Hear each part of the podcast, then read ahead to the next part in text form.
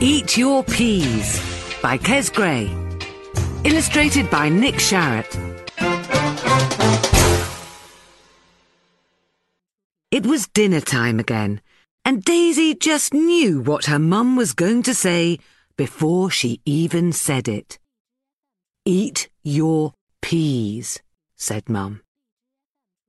Daisy looked down at the little green balls that were ganging up on her plate. I don't like peas, said Daisy.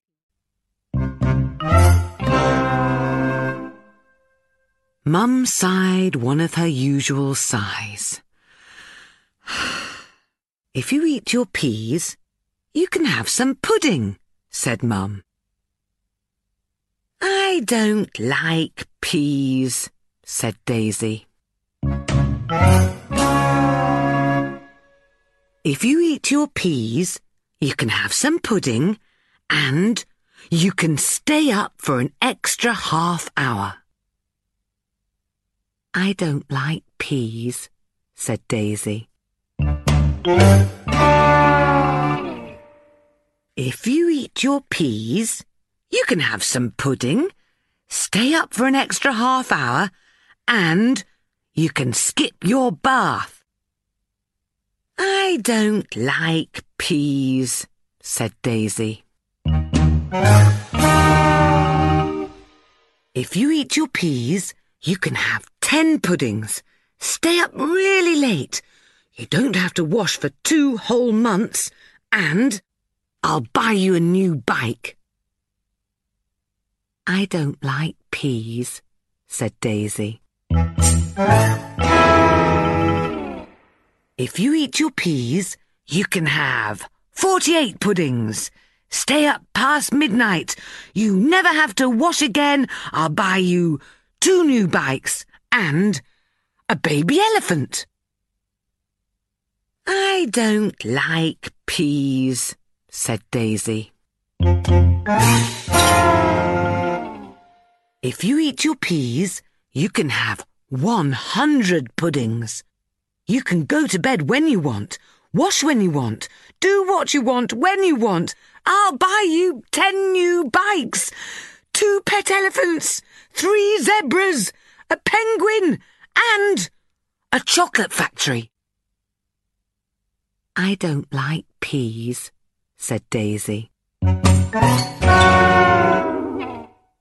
If you eat your peas, I'll buy you a supermarket stacked full of puddings. You never have to go to bed again ever, or school again. You never have to wash, or brush your hair, or clean your shoes, or tidy your bedroom. I'll buy you a bike shop, a zoo, ten chocolate factories.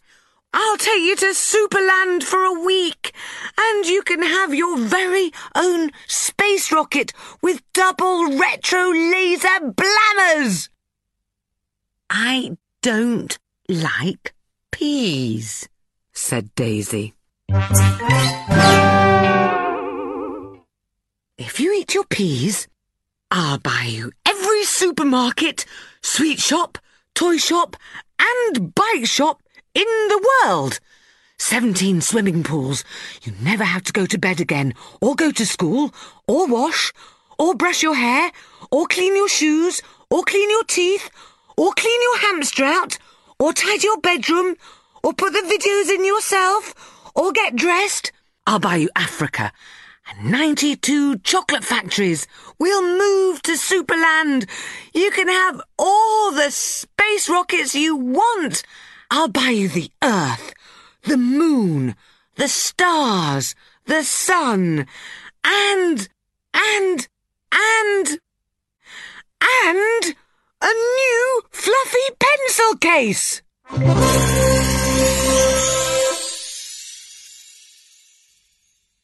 You really want me to eat my peas, don't you? said Daisy. Yes, said Mum. I'll eat my peas if you eat your Brussels, said Daisy. Mum looked down at her own plate and her bottom lip began to wobble. But I don't like Brussels, said Mum. Exactly, said Daisy. You don't like Brussels, and I don't like peas. But we both like pudding.